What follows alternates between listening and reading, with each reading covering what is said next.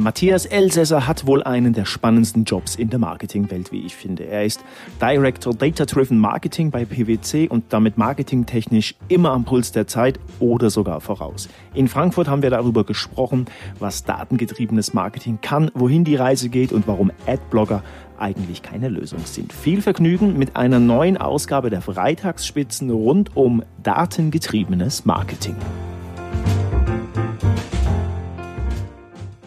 Hallo und herzlich willkommen. Eine neue Ausgabe der Freitagsspitzen steht an. Wir sind wieder mal in Frankfurt, diesmal im ich würde sagen, 20., 30. Stockwerk mit einer wunderbaren Sicht über Frankfurt bei blauem Sonnenschein. Und wir sind bei PwC. Ich äh, begrüße Matthias Elsässer, Director Data Driven Marketing. Guten Morgen. Ja, guten Morgen. Und Hallo. Das ist der 34. Stock. Okay. 50. Aber es ist trotzdem wunderschön und die Aussicht ist ähm, grandios für Menschen wie mich, die leicht an Höhenangst leiden, ein bisschen ähm, so nah am Fenster befremdlich, aber wunderschön. Wir steigen gleich ein in das Thema. Du bist bei PwC ähm, für das Thema Data-Driven Marketing verantwortlich. Gleich die erste Frage, was genau macht man, macht ihr, machst du da? Ich denke, das kann ich in einem einzigen Satz beantworten. Äh, wir helfen unseren Kunden aus Bergen von Daten zielgerichtetes Marketing und eine außergewöhnliche Custom Experience zu ermöglichen. Warum ist genau dieses Thema oder das, was, was, was du da machst, so extrem ähm, äh, wichtig? Also, also warum sollten Unternehmen auf das Thema ähm, Data-Driven Marketing setzen? Versteht man, salopp gesagt, nur so seine Kunden? Also als erstes versteht man seine Kunden besser. Das ist die, die Grundlage. Damit fängt alles an. Ja, erstmal zu wissen, wo sind meine Kunden, wo sind meine Interessenten und all dieses. Data-Driven Marketing heißt aber noch viel mehr, weil nur verstehen ist nicht genug, sondern man muss auch diese Einsichten nutzen können und gezielt dann wieder ähm, in die Customer Experience einbauen.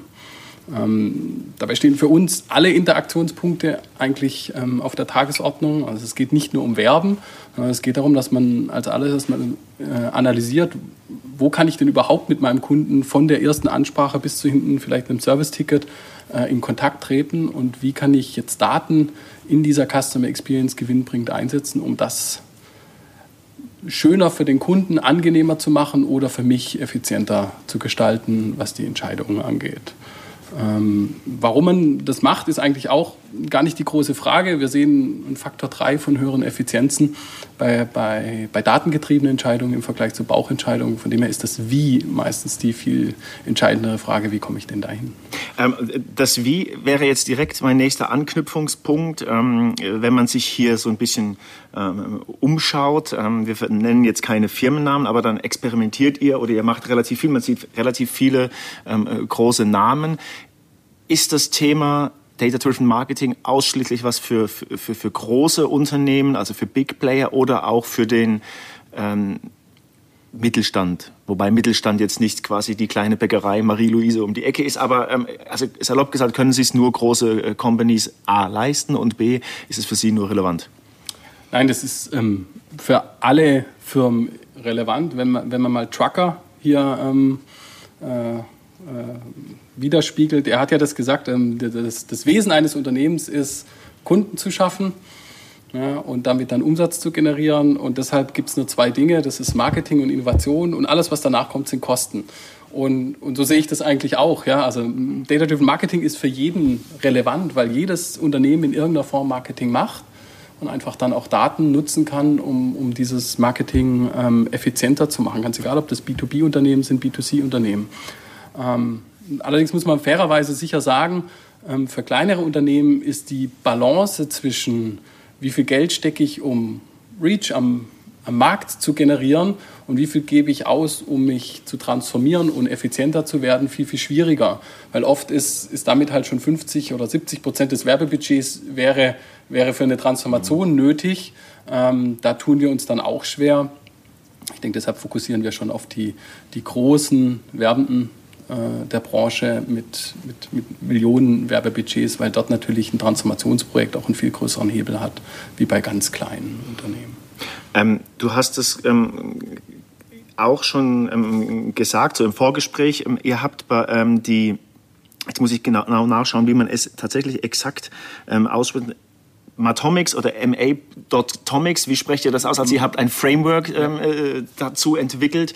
Ähm, erste Frage, wie spreche ich es richtig aus? Und zweite, was konkret bewirkt sich dahinter? Also aussprechen ist ganz leicht, das heißt Matomics. Ja. Matomics, okay. Genau, ähm, ist angelehnt äh, an Atome, deshalb das Tomics hinten ja, und MA. Das kann man sich jetzt aussuchen für Marketing. Man kann aber auch immer auf meinen Vornamen gucken, dann äh, findet man auch da gewisse äh, okay. ähm, Gleichheiten in dem. Ähm, von dem her, da ist das rausgekommen. Vielleicht, was versteckt sich dahinter? Also ich berate jetzt mit meinem Team zusammen seit 22 Jahren äh, Kunden, immer im Umfeld CRM, Front Office Transformation, Marketing. Und da hat sich natürlich sehr viel Wissen angesammelt, bin aber von Hause aus eigentlich Physiker. Ich bin kein Marketier in irgendeiner Form gelernter, sondern ich bin gelernter Physiker. Ähm, habe dann nochmal ein MBA gemacht und bin so in, in diese Marketingwelt reingerutscht. Ähm, habe mich aber dann wieder besonnen irgendwann ähm, und habe überlegt, wenn, wenn die ganze Welt aus, aus 120 Atomen aufgebaut ist, die wir so um uns herum sehen, das ist der aktuelle Stand, glaube ich, im, im Periodensystem der Elemente, ja, ähm, und die, ja, wie wir alle wissen, aus sehr vielen kleinen Elementarteilchen alle gleich aufgebaut sind, ähm, da muss doch auch eine Möglichkeit bestehen, ein, eine Marketingwelt auf elementare Teilchen runterzubrechen und die ganze Komplexität rauszunehmen und einfach sagen, wenn ich mich mit dem beschäftige, werde ich hundertprozentig data-driven. Und das ist eigentlich das Metomics Framework. Wir haben jetzt ähm, 52 elementare kleine Teilchen identifiziert, die wir zu 18 Gruppen zusammengefasst haben und die benutzen wir jetzt in so agilen Transformationsprojekten, um entweder spezifische Fragestellungen von unseren Kunden zu beantworten. Das könnten ein Zentralisieren von, von digitalen äh, ähm, Aktivierungen sein. Das kann aber auch eine, eine Nutzung von, von Bergen von Daten sein, dass sie einfach sagen, ich will Profiling machen, ich will, äh, ich will die Daten mal nutzen. Das sind verschiedene Fragestellungen. Oder andere Kunden sagen, ich will eine komplette große Dateninitiative machen, ich will alles umstellen, ich will mein ganzes Unternehmen umstellen. Und dann immer greifen wir auf das Framework zurück äh, und, und, nehmen es, um dann in, in agilen Weise eine, eine schrittweise Transformation zu gehen und das zu implementieren. Spontane Frage, die mir einfällt zu den Atomen. Ähm Du hast gerade gesagt 52, ich nenne das jetzt mal Atome, die in 18 Cluster, ähm, 18 Clustern zusammengefasst werden was verbirgt sich hinter diesen 52 Atomen? Also muss man sich das so vorstellen, du kommst in eine äh, Firma rein, die dich gebucht haben für eine Beratung und arbeitest diese 52 Atome äh, quasi durch, um am Ende zu, einer, zu einem Ergebnis zu kommen? Oder was wie, was ist das konkrete Greifbare an diesen ähm, 52 bzw. 18? Ich glaube, das ist genau die Frage, was ist besonders an diesem Atomics Framework? Das ist nämlich nicht der, der Standard, dass wir sagen, hier sind unsere Prozesse, hier ist unsere Organisation, hier ist unsere IT und genau so muss es aussehen, ähm, sondern dass es ein, eine Sammlung ist von äh, von Themen, die man angehen muss. Das fängt an, wenn wir unser erstes Atom da anschauen, das nennt sich Marketing-Universum. Ja, da, da, gehen wir einfach mal hin und sagen, was ist eigentlich Marketing? Ja, das haben wir, das sind dann auch eben diese, das runtergebrochen in verschiedene Teile und dann sagen wir, was, was, was stellt denn Marketing für dich speziell in dem Unternehmen dar? Ist da Innovationsmanagement, Produktmanagement drin oder hast du es rausgelagert? Ist es nur Performance Marketing? Ist es Brand Marketing? Wie, wie sieht deine Organisation hinten dran aus? Welche Prozesse hast du eigentlich? Benutzt du eine Agentur? Benutzt du keine Agentur? Ähm, hast du eine eine Marketing Cloud im Einsatz oder hast du das nicht im Einsatz? Das sind alles die Dinge, die wir allein in diesem einzelnen kleinen Atom abfragen würden. Das ist ein sehr analytisches, wo wir, wo wir mehr fragen und dann kann man daraus auch so eine Gap-Analyse machen. Und was dann gibt es aber andere, wo wir sagen, ähm, zum Beispiel das, das nennt sich ähm, Profiling, das ist dann unter, äh, runtergebrochen in, in das persönliche Profiling und das eher anonyme Profiling, wo wir dann ganz konkret äh, mit dem Kunden rangehen können, sagen können, wie, wie implementieren wir denn bei dir ähm, ein Marketing Technology Stack, ein DMP, ein DSP, um auf Cookie-Daten ähm, Retargeting und Advertising zu machen oder wie implementieren wir eine Marketing Cloud, um, um deine persönlichen Daten äh, konform mit Datenschutzrecht und sonst was zu implementieren. Und so einfach mal zwei Beispiele von 18. Das ist ein ganz breites Portfolio. Jetzt haben Sie gefragt, nehmen wir immer alle? Ähm, nee, tun wir nicht. Also wir haben ganz wenige Kunden, die, die sich wirklich darauf einlassen. Da freuen wir uns auch immer. Da gehen wir einfach hin und sagen, okay, du musst prinzipiell alles machen. Wir können aber nicht alles gleichzeitig machen. Wir nehmen uns zwei, drei raus, arbeiten an denen in zwei Wochen Sprints ähm, und, und, zeigen auch gleich ein Ergebnis und dann nehmen wir ein paar neue und arbeiten an denen und so entwickelt sich der Kunde immer ein bisschen weiter in diese Data-Driven Marketing-Welt. Wir sind so überzeugt davon, dass wir ihnen auch alle zwei Wochen gewähren, den Vertrag zu kündigen und, und aus dem Projekt auszusteigen, weil das ähm, funktioniert. Wir, wir, sind uns da sicher. Äh, und von dem her sehen wir da große Erfolge. Andere Unternehmen kommen mit konkreten Fragestellungen auf uns zu und wir picken uns dann drei, vier raus, die da zu dem Thema passen und arbeiten dann konsequent nur an den drei, vieren. Also man hat beide Möglichkeiten da. Okay, du hast es jetzt gerade ähm, auch schon erwähnt, ähm, Stichwort Datenschutz. Ähm, ähm äh, Daten werden natürlich ähm, DSGVO-konform ähm, erhoben. Äh, mir stellt sich so die Frage, weil, wenn wir vom Thema Data-Driven Marketing sprechen, kommt man natürlich auch nicht am Thema Datenschutz ähm, äh, vorbei, einfach mal so ein Gefühl zu bekommen, aus was für, für Quellen können oder werden diese ähm, ja, Daten dann für ein Unternehmen erhoben? Sind das ausschließlich, ich nenne das jetzt mal interne Quellen, interne Channels oder wird auch extern über den einen oder anderen Anbieter zugekauft? Ja, schöne Frage. Lass mich nicht vorwegstellen. Also als, als Mitarbeiter der PwC steht legale Konformität in, in jeglichem Handeln für mich als elementarer Bestandteil des, des täglichen Arbeitens fest. Also wir, wir, wir stellen dieses Gut sehr, sehr hoch. Wir sind auch eine Wirtschaftsprüfung, also an uns wird ja noch höhere Ansprüche gestellt wie, äh, wie an jede andere Firma äh, und dem, dem tragen wir auch Rechnung, auch in unseren äh, Marketingprojekten. Ähm, wir gehen sogar noch einen Schritt weiter in den Projekten mit unseren Kunden, indem wir inzwischen sagen, es gibt nicht nur legal, es gibt auch legitim. Ja, da, da, muss man, nicht alles, was legal ist, ist auch legitim für den, für den Kunden. Er, er mag manche Sachen nicht.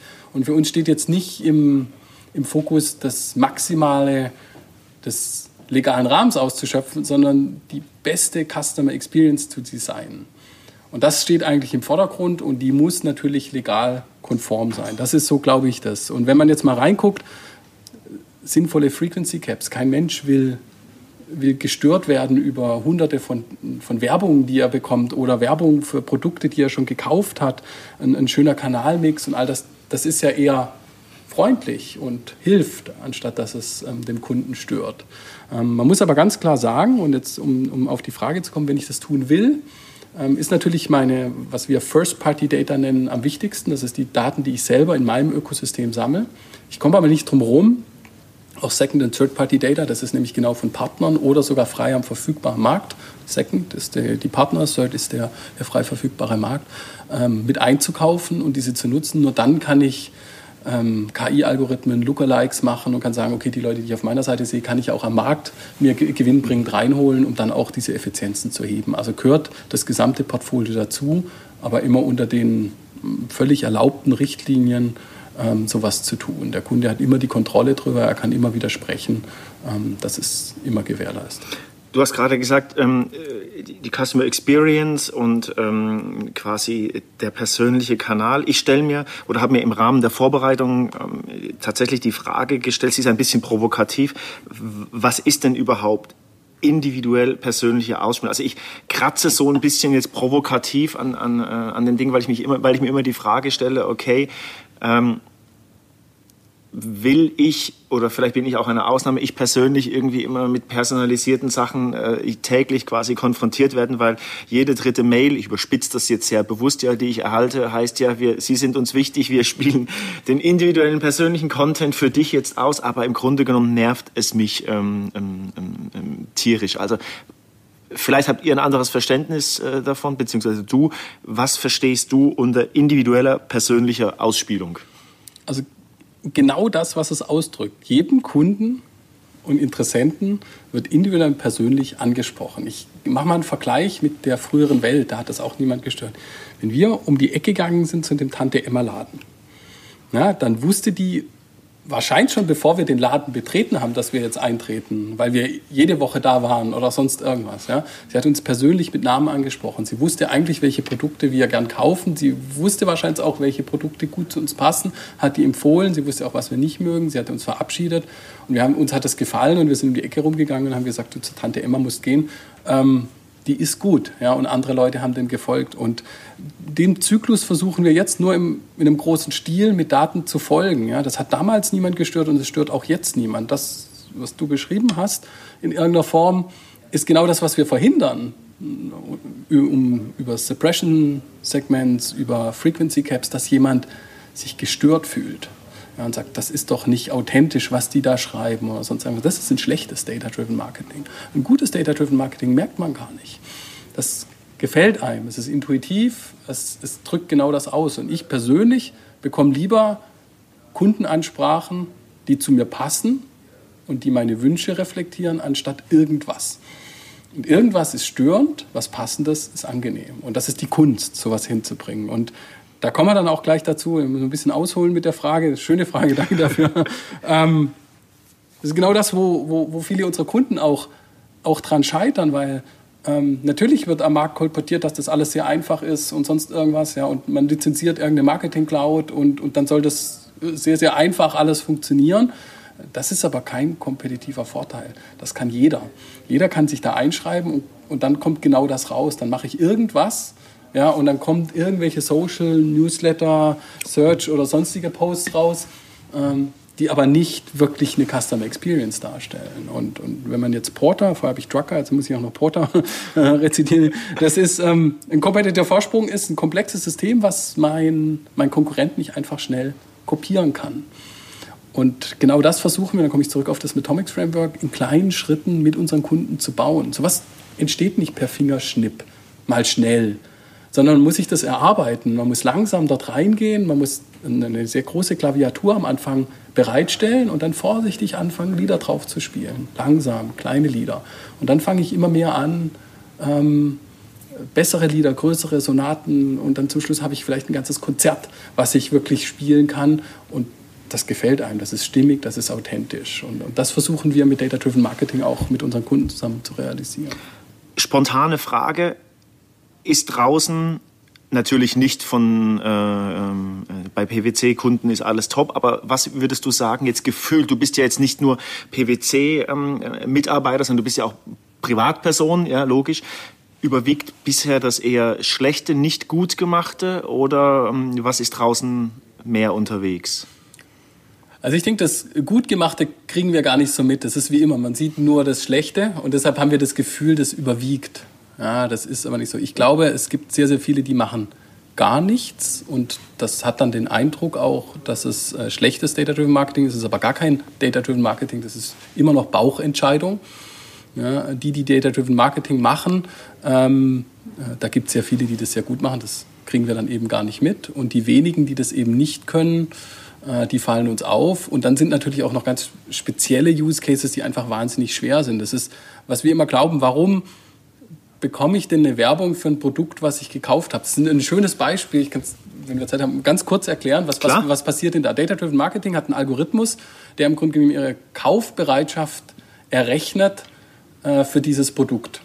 Und das wird, äh, Sie werden auf der Seite gesehen, ja, Sie, Sie haben das erste Mal den Flug durchkalkuliert oder sonst irgendwas, ja, und damit steigt Ihre, Ihre, Ihr, Ihr, Ihr Score, dass Sie dieses Produkt gern hätten. Und daraufhin werden natürlich Werbemaßnahmen auch ähm, hinterlegt mit, mit mehr Power. Ja. dann sagt man, okay, für dieses Segment müssen wir einfach ein bisschen mehr Geld ausgeben, die müssen wir besser bewerben. Und das spitzt sich ja bis kurz vor dem Kauf zu. Das heißt, kurz vor dem Kauf haben Sie den höchsten Score, damit also auch die höchste Attention von, vom, vom Advertiser Sie, Sie jetzt zu bekommen und die Conversion zu machen. Dann erfolgt die Conversion und Sie müssen im Grunde genommen in der nächsten Sekunde ihn aus allen Kampagnen rausnehmen, obwohl er den höchsten Score noch hatte eine Minute vorher. Und das ist extrem vom, von der technischen Sicht gar nicht so einfach umzusetzen. Es muss alles Realtime sein. Ja, Sie müssen im Grunde genommen der Kauf geht bei Ihnen in Ihren System rein und Sie müssen eine Minute später dem gesamten Ökosystem aus allen möglichen Anbietern von äh, sozialen Netzwerken, von Display-Publishern, Videowerbern und sonst was, müssen Sie im Grunde genommen eine Minute später schon sagen, aber jetzt nicht mehr, weil drei Minuten vorher haben Sie Ihnen gesagt, jetzt aber richtig. Mit viel Druck will ich den haben. Und das klingt für uns immer sehr einfach, ähm, warum bin ich da nicht rausgenommen worden? Wenn man das mal technisch ansieht, ist es ein sehr komplexer Vorgang, der da hinten dran steckt ähm, und der eben dazu führt, dass wir oft verfolgt werden von Produkten, die wir eigentlich schon gekauft haben. Aber es äh, ähm, erfordert natürlich auch, dass ich quasi tatsächlich alle äh, Touchpoints des Kunden kenne. Also du hast gerade gesagt, äh, auf Social Media quasi, ich muss natürlich schon auch wissen, wo ist er unterwegs, der Kunde, ähm, damit ich ihn ausspielen genau, kann. Ja. Ähm, wir haben zwar die ähm, nächste Frage, glaube ich, schon irgendwie gedanklich beantwortet, aber ich würde trotzdem noch mal gerne drauf eingehen. Ähm, wir haben gerade Customer Experience, äh, den Kunden abholen. Nach Möglichkeit merkt der Kunde gar nicht, ähm, dass er ähm, mit einer Botschaft kontaktiert wird es ist ja, es gibt ja viele Tools, ich gehöre da auch zu, ähm, die, die, die Adblocker als Beispiel ja verwenden. Man will nicht mehr bombardiert werden, man versucht irgendwie alles zu meiden. Bestes Beispiel irgendwie, ich habe an unserem Briefkasten tatsächlich, da haben fünf Aufkleber mittlerweile, keine Werbung. Ähm, also auf was will ich hinaus? Will das der Kunde überhaupt? Ja, das ist eine eine Frage kommt natürlich sehr häufig. Wir haben auch eine gute Antwort drauf, glaube ich. Ähm, gehen wir mal rein und äh, gucken uns einfach die Prognose an. Das, ich habe jetzt irgendeine rausgezogen. Ähm, äh, 2020 625 Milliarden Dollar Werbebudget weltweit. Das ist Geld, was da ist, das ausgegeben wird. Jetzt geht die Konjunktur runter, geht vielleicht der Werbebudget ein bisschen runter, aber wir reden von einem dreistelligen Milliardenbetrag, der in Werbung gesteckt wird. Der hat einen einzigen Sinn der muss zum Schluss zu mehr Kunden und Verkauf führen. Hatten wir vorher schon bei, bei Trucker ähm, gesehen. Das Geld ist da. Dann ist es natürlich nett, wenn ich als, als Konsument sage, ich nehme jetzt einen Werbeblocker. Ja, deshalb ist das Geld aber immer noch da und wird Wege finden, mich zu finden. Ja, das Geld wird weiter ausgegeben und ähm, ähm, deshalb ist Werbeblocker in meinen Augen sehr kurzfristig und einseitig. Ja, ich, ich vermehle, so ähnlich wie der Aufkleber, ja, da am, am Briefkasten. Ich mache bei dieser Sache nicht mit. Ja. Ähm, das, da finden die Leute andere Wege. Ich, ich mache mal ein Beispiel. Ähm, Gerade junge Leute ist das ja total populär, ja, mit, mit ihrem Werbeblocker, sonst was im selben Moment gehen. Wobei wir natürlich auch noch zu den Jungen ja, klar, gehören. sind wir die Jungen. Ich habe aber per se keinen Werbeblocker, weil das äh, widerspricht meinem, ähm, äh, meiner, äh, meinem Beruf und, und meiner Consulting Experience. Aber hätte ich jetzt einen Werbeblocker, dann fange ich aber an auf Insta, auf Facebook, YouTube, sonst wo, LinkedIn, äh, um die großen Netzwerke mal zu, äh, zu nennen, Leuten zu folgen, Influencern zu folgen. Ja, das ist sehr, sehr, sehr lustig. Also die, die Industrie hat sich sofort darauf eingestellt. Auf der einen Seite komme ich nicht mehr durch, also nehme ich einen anderen Kanal, wo ich durchkomme und den blocke ich nicht. Ja? Und das wird ständig passieren. Das Geld wird seinen Weg dort finden, ähm, weil es einfach ein etabliertes Geschäft ist und weil Werbung zu dem ganzen ähm, Spiel dazugehört. Das ist das eine. Das andere ist, dass wir natürlich auch vor allem im digitalen Bereich, im Internetbereich diese Umsonstkultur haben. Ja, also man muss sich mal überlegen, wie diese ganzen Portale denn eigentlich funktionieren. Die sind hochsicher. Wir erwarten, dass die alle GDPR-compliant sind, also DSGVO. Ja, ähm, dass die alle sehr schnell antworten. Die müssen auch alle tolle bunte Apps und ständige Updates bringen. Die fallen ja nicht vom Himmel. Das muss jemand bezahlen. Und es gibt nur zwei Möglichkeiten, das zu tun. Das eine ist, ich kann das for free anbieten, dann muss ich mich über Werbung finanzieren. Ja, dann, dann ist das einfach ein Weg. Oder ich muss andere Businessmodelle ins Leben rufen, dann ist aber Subscription oder sonst irgendwas plötzlich das Thema. Und da werden wir auch bei, vor allem in der jungen Generation sehen, ähm, dass sich das ändern wird. Wenn ich viel, viel weniger Werbung ermögliche, dann werden andere Businessmodelle populärer. Dann werden wir Subscription-Modelle sehen und dann muss ich halt dafür bezahlen, wenn ich das irgendwann nutzen will. Jeder nutzt, nehmen wir noch ein Beispiel, einfach aus der Luft, WhatsApp oder sonst was, das ist ein tolles System. Ja, ist alles umsonst. Ja, aber der Herr Zuckerberg und Facebook muss das ja irgendwie bezahlen. Das sind hocheffiziente, verfügbare Server, die viel, viel Geld verschlucken im Hintergrund.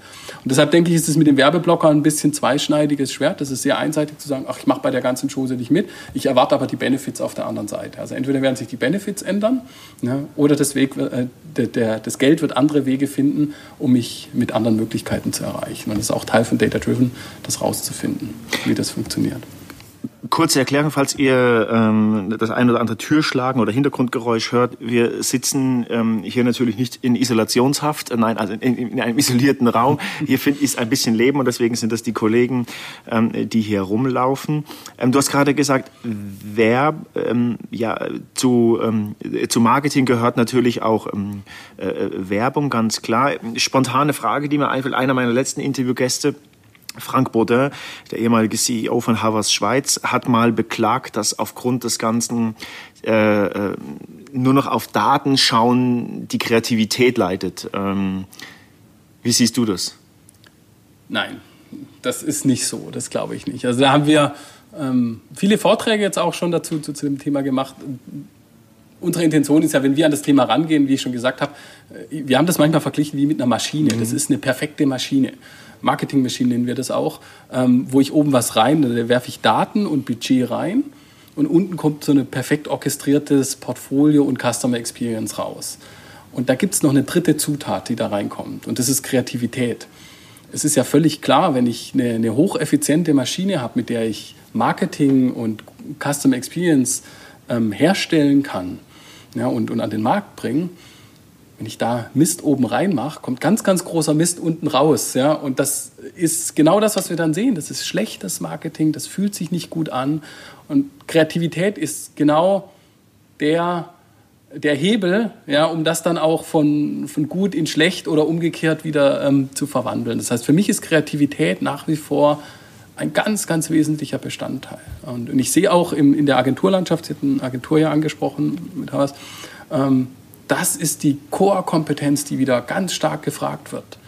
Was weggeht, ist dieses, dieses Ausführen und sonst was. Da werden Maschinen kommen, das zu tun. Wir sehen Smart Bidding-Algorithmen, die, die das sogar viel effizienter und besser können. Aber die können ja auch nur das optimieren, was ich reinstecke. Ja, mhm. Und wenn ich halt auf dem Level 0,5 reinstecke ja, oder auf einem Level 10, ja, äh, beides mal wird es optimiert, nur der Zehner ist halt viel einfacher und besser zu optimieren und, und geht durch die Decke und der 05er, der, der, da wird nie was passieren, weil der ist einfach per se so schlecht, da komme ich vielleicht noch von einem Score 1 oder sowas, aber mehr werde ich nicht mehr schaffen. Äh, mhm. Von dem her denke ich, Kreativität ist für mich ganz, ganz wichtig in dem. Also um in der Bildsprache zu bleiben, wenn ich einen Renault reinstecke, kommt kein Ferrari raus. Genau. okay. Wir haben da auch immer, um in der Physik zu bleiben, ja, äh, das ist auch mit dem Atomic Framework E ist gleich einmal c Quadrat, also die Relativitätstheorie, alles ist relativ zur Lichtgeschwindigkeit im, in der Physik. Und im Marketing ist alles relativ zur Kreativität, die ich reinstecke. Das ist so für uns immer der Abschluss, wenn Sie mal auf der OMA oder die Mexiko oder sonst was unsere Vorträge angucken. Ähm, das ist eigentlich immer der Abschluss, wo wir sagen, Kreativität bitte nicht vergessen bei all diesen Sachen.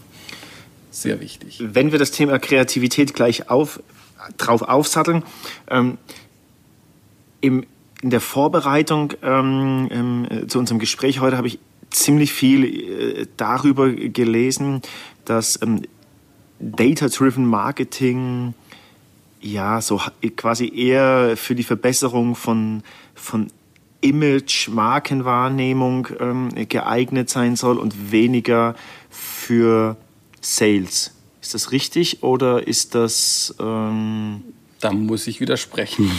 Eine quasi das äh, Geschriebene von denen, die es eben nicht gut können. Das würde mich sogar interessieren, wo das herkommt, weil ähm, eigentlich kommt das Data-Driven Marketing ja genau aus der anderen Ecke. Performance Marketing ist der Treiber von, von Data-Driven, weil ich eine direkte Attributierung meines Erfolgs zu meiner Werbemaßnahme habe. Das ist ja im Performance Marketing sehr einfach. Nehmen wir einen kleinen E-Commerce-Shop, sonst irgendwas. Ja. Der, hat, der sieht direkt, hier ist meine Werbung, hier ist der Klick, das hat er in, in den Korb gelegt, das hat er ausgecheckt. Das ist sehr, sehr einfach, diese Attributierung durchzuführen. Und dann kann man vielleicht noch ein bisschen komplexer sagen, ja gut, das war gar nicht die, die Suchanfrage, sondern ich habe ihm vorher auch ein paar Displays geschickt und sonst was. Ähm, viel schwerer ist es im, im, im Brand-Umfeld. Mit dem haben wir uns auch länger jetzt beschäftigt. Was heißt das eigentlich, data-driven im Brand-Umfeld zu sein? Was sind denn Awareness-Brand-Kampagnen und wie messe ich sie? Viel, viel schwieriger, weil die Kampagnen meist größer sind, ein bisschen länger laufen und wie messe ich denn da den Erfolg? Weil da kann ich natürlich nur indirekt ähm, inkrementelle Uplifts im Sale dem so über eine Korrelation attributieren und sagen, ja, das gehört da irgendwie dazu. Ähm, wir haben jetzt ein Produkt sogar dazu erfunden, das nennt sich Realtime Brand Valuation. Ja, dazu screenen wir ähm, etwa 150 Millionen Public Sources die, die man so im Internet zur Verfügung bekommt. Ähm, das sind soziale Netzwerke, Blogs, alles, was so irgendwie äh, frei verfügbar ist, äh, bauen daraus einen, einen, relativ komplexen Datenwürfel. Auf der anderen Seite können unsere Prüfer Markenwerte in, in Euro bestimmen.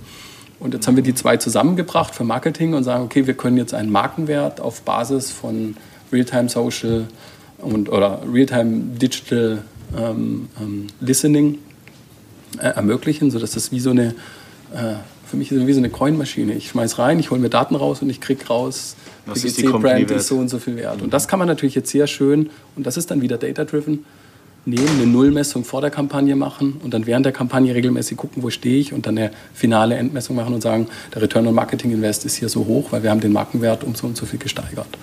neben dem Sales. Das ist gerade ein sehr innovatives Produkt und wird auch sehr stark angefragt. Ähm, du, du, du, hast gerade jetzt schon, ähm, ähm, oder, oder wir haben schon quasi über den, über, über den Kunden gesprochen, also über den, nennen wir es mal, den Faktor Mensch. Ähm, Data-Driven Marketing, wie der Name ja schon sagt, irgendwie datengetrieben. Ähm, welche Rolle spielt quasi noch der, ähm, der Mensch an sich, außer dass er nur noch, nur noch ist jetzt ein bisschen überzogen, aber als ja, Konsument gesehen wird. Der Mensch ist ja nach wie vor in diesem ganzen Spiel. Also die, die Maschine übernimmt große Teile, ja, aber das Tool, ähm, vielleicht vergleichen wir das ein bisschen mit der Manufaktur. Ja. Am Anfang war, war Marketing einfach eine Manufaktur. Ich habe mich um alles gekümmert, ich habe alles gemacht. Und jetzt geht es eher in so eine industrielle Produktion rein. Ja. Und, und da spielen eben Daten eine Rolle und ich baue daraus äh, mein Marketing auf. Aber auch in der Produktion habe ich sehr viele Menschen, die das überwachen, die das kontrollieren, die auch, äh, gerade was so Algorithmen angeht, ähm, schauen, wie lernen die denn, in welche Richtung geht das. Ein schönes Beispiel mal gekriegt. Ähm, ich nutze ja auch nicht meine Hände, um ein Loch zu bohren. Nein, in irgendeiner Form. Dann hole ich mir eine Bohrmaschine und bohre damit ein Loch rein. Also ich brauche Tools, um einfach effizient äh, gewisse Arbeiten zu machen. Und ähnlich ist es auch äh, bei, bei Data-Driven Marketing. Und ich hatte es eingangs erwähnt, wenn Sie einen Faktor 3 in der Effizienz sehen, ähm, bei der Nutzung von, von, von First-Party-Data, und das ist fast ein Faktor 10 in der Conversion, die Sie da ähm, teilweise erreichen, dann ist doch völlig klar, dass wir Tools brauchen. Aber der Mensch ist, der nachher entscheidet, wo, wie mache ich das, der die Kreativität in das Spiel reinbringt und all diese Dinge. Für mich ist der nicht aus dem Spiel, sondern im Gegenteil äh, viel, viel mehr gefragt wie früher. Jetzt haben wir sehr viel über Daten, über, über Möglichkeiten gesprochen. Äh, du hast auch noch ein zweites Tool erwähnt, ähm, was ihr habt. Ähm, saloppe kommen Unternehmen überhaupt noch an ähm, Data-Driven Marketing vorbei und wohin wird so die Reise ähm, gehen? Saloppe, also, schnelle Antwort von die erste Wo Frage. sind wir in fünf Jahren? Genau. Nein, wie schon gesagt, die Frage ist nur noch, wie komme ich dahin? Nicht mehr, warum sollte ich das tun? Das ist beantwortet. Also von dem her, da kommt niemand mehr drum rum. Das ist State of the Art. Das, ähm, auch da gehe ich wieder zurück. Also was hat vor 20 Jahren in der Finance passiert. Da ist eine Umstellung auf, auf ERP und, und da hat man weg von Papierbüchern und doppelter Buchführung und was weiß ich. ja. Und, und dann irgendwann kam die Produktion mit Supply Chain und sonst irgendwas, die umgestellt worden ist. Dann kam die Sales-Abteilung mit den großen CRM-Projekten und, und strukturierten Sales. Und jetzt die letzte grüne Wiese, die es in Unternehmen gibt, das ist die Turnschuh- und, und Jeans-Fraktion, die da irgendwo in der Marketingabteilung sitzt, die ist halt jetzt auch noch dran. Ja, da sieht man auch, dass die großen Hersteller, Softwarehersteller in dieses Thema massiv investieren. Wenn man guckt, um einfach jetzt mal ein paar rauszugreifen, was eine, eine Salesforce, eine SAP, eine Adobe, ein Oracle und, und sonst was, was, was dort an, an Entwicklungsleistung in ihre Clouds funktioniert, dann haben die natürlich auch erkannt, da ist noch massiv Platz eine Industrialisierung her, herbeizuführen und das passiert. Ähm, deshalb kommt an dem niemand mehr vorbei. An der Finance-Transformation ist ja auch niemand vorbeigekommen. Selbst der kleinste Laden hat inzwischen eine, keine Papierbuchführung mehr und genau dasselbe passiert auch. Wir gehen weg von dem. Dem würde ich widersprechen. Ich kenne tatsächlich, kenne tatsächlich noch einen Kleinladen, der eine Papierbuchführung hat, aber ähm, ähm, ja. Jetzt genau, die Reise hatten Sie noch Ah ja, genau, die genau. Reise. Die genau. Reise kann ich ähm, gern auch noch beantworten. Ich gehe davon aus, dass immer mehr Kanäle uns erlauben werden, überhaupt Data-Driven Ansprachen zu machen, weil das ist aktuell noch ein bisschen limitiert. Wir sind sehr stark auf das Digital ähm, und da auf äh, Social Search, Display, Video limitiert. Ähm, was, was nachher die individuelle Ausspielung angeht. Das ist gar nicht so viel, was wir können. Wir haben dann noch unsere Own-Kanäle, wie wir sie bezeichnen. Ich kann meine Homepage noch personalisieren, ich kann mein Bot noch ein bisschen personalisieren, aber dann hört schon auf. Und ich denke, da wird sehr viel Entwicklung reinkommen, dass man einfach den Mix an Kanälen aufbaut. Man sieht es, Programmatic Out of Home, Programmatic Radio, Voice, sogar Programmatic Cinema ist im Gespräch, TV ist oder so quasi schon am ein Standard, ja, der, der jetzt so langsam kommt. Das heißt, ich kann dann einfach ähm, auch zielgerichtet gucken, wer sitzt jetzt eigentlich in dem Kino. Ja, und dann läuft da nicht einfach irgendeine Pre-Roll, sondern da läuft dann je nachdem, wer da drin sitzt, die mehr feminine oder maskuline Version meines, meines Trailers, ähm, weil ich das einfach feststellen kann. Und ich denke, das wird kommen, ja, das wird sich über die nächsten Jahre entwickeln. Wir werden sehr, sehr viel mehr Möglichkeiten sehen, ähm, zu personalisieren. Dasselbe wird in dem, was wir Owned-Bereich nennen, stattfinden, dass ich meine eigenen Touchpoints, die ich kontrollieren kann, auch personalisiere. Also wir werden Point of Sale sehen, äh, Verkaufsräume, die einfach Lichtfarbe Ansprachen. Wir hatten ein Beispiel, hier nebendran haben Sie ja gesehen, hast du ja gesehen, äh, im, den, den Retail Store of the Future, ja, wo wir damit rumspielen, jemand betritt den Raum, das Kassensystem meldet mir schon, wer es ist, was er online sich ausgesucht hat. Ich kann den ansprechen und sagen, gehen Sie mal darüber, da sind die ähm, äh, Regenjacken, vielleicht interessiert Sie das mehr wie die Gummistiefel oder sonst irgendwas. Das wird alles kommen. Das ist so ein großer Trend, den ich sehe. Das zweite ist, das ganze Thema Algorithmus wird wird sich perfektionieren. Das sind wir ganz am Anfang erst. Wir tun immer so, wie wenn diese Algorithmen schon total perfekt wären. Die sind sie nicht. Wir, wenn wir ehrlich sind, das ist immer noch ähm, eigentlich AB-Testing. Ja? Wir probieren immer noch sehr, sehr viel aus und lassen ja, also wir, wir, kennen ja alle den Spruch, ich, 51 Prozent ja, muss erfolgreich sein. Ich weiß nur nicht, welche Seite die, die erfolgreiche ist. Ja, 59, äh, 49 Prozent schmeiße ich weg. Das ist ein AB-Test ja auch. Ja, ich probiere was aus und das eine hat nicht funktioniert, das andere funktioniert. Das heißt, diese Algorithmen werden weggehen von einer reinen AB-Testing ähm, hin zu einer massiven Skalierung auf, auf Entscheidungsbäumen. Und ich habe tausende von Versuchen, die gleichzeitig laufen und die sich ständig optimieren. Ich denke, da werden die Algorithmen noch, noch, noch sehr viel stärker bleiben. Ähm, und dann das Thema Datenschutz, wir hatten es angesprochen, wird einen, einen, großen Einfluss auf das alles nehmen. Wir sehen, was, äh, wie sich in Facebook wandelt ja, hin zu, äh, wir machen deine Daten sicher, ja, ähm, wie, wie Player am Markt rauskommen, die, die nichts anderes tun, wie, wie dafür zu sorgen, dass, dass meine Daten sicher sind. Ähm, wir, wir sehen diese ganze DSGVO, wo wir gedacht haben, oh Gott, das wird die Marketingwelt zerstören. Und genau das Gegenteil hat stattgefunden. Wir haben damit eigentlich auch gerechnet. Selbst ein, ein Staat wie Kalifornien überlegt jetzt über ein Californian Law of, of Data äh, Protection, ja, weil, weil einfach ähm, das wichtig ist. Die Daten müssen geschützt sein. Das heißt, es ist jetzt eher wie, wie kann ich beides, wie kann ich diese Brücke bauen? Ich kann zum einen die Daten schützen, sie sind sicher. Ähm, ich gebe aber auch den Konsent, mach was damit, damit ich einen Vorteil draus habe. Es gibt die besseren Sachen, die schöneren Empfehlungen, die, die, die bessere Experience aus dem Ganzen. Und das sind für mich so drei große Trends, die ich eigentlich sehe, die, die da entstehen werden. Hm. Bevor wir zur letzten ähm, ähm, äh, privaten Abschlussfrage, die jeder meiner Gäste gestellt ähm, bekommt, mir ist tatsächlich gerade nochmal spontan eine neue Frage eingegangen. Du hast gerade gesagt, das Thema Datenschutz und du hast zwei, drei Sätze davor ähm, über das Thema Voice ähm, gesprochen. Jetzt persönliche Meinung, wie schätzt du dieses Thema Voice, Voice Commerce, äh, diesen Trend ein? Also ähm, man hat ja so das Gefühl, wenn man die einschlägigen Marketing-, Kommunikations-, Fachmedien aufschlägt, ähm, das wird quasi alles revolutionieren und in ein paar Jahren wird alles nur noch Voice äh, sein. Wie ist da deine Einschätzung dazu? Also das ist ein Riesenthema und das ist ganz spannend und wird groß werden. Das wird das andere aber nicht verdrängen, sondern es wird einfach komplementär dazu sich entwickeln. Also einfach, wir sind von den Augen, von den Händen sehr stark schon belastet. Ja, wir müssen Auto fahren, wir müssen irgendwie beim Arbeiten ständig gucken, wir müssen lesen, all diese Dinge. Und die Ohren sind ständig frei noch aktuell. Deshalb ist das Voice gerade so interessant. Ja?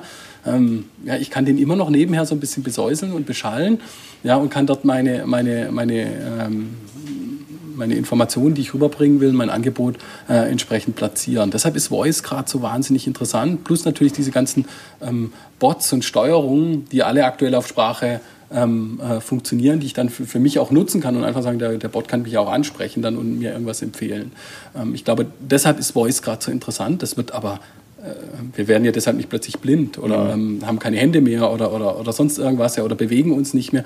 Ähm, all diese Dinge werden kommen und wir, wahrscheinlich können wir darauf warten, dass noch andere Sinnesorgane plötzlich Geschmack oder Fühlen ja, in das Ganze reinlaufen. Die sind halt viel, viel schwerer ähm, zum Ansprechen. Ja. Eine Voice kann ich immer noch relativ einfach jetzt ansprechen. Wie, wie, wie gehe ich denn mit, äh, mit, mit meiner Haut und, und meinem Mund um, wo ich äh, schmecke und fühle?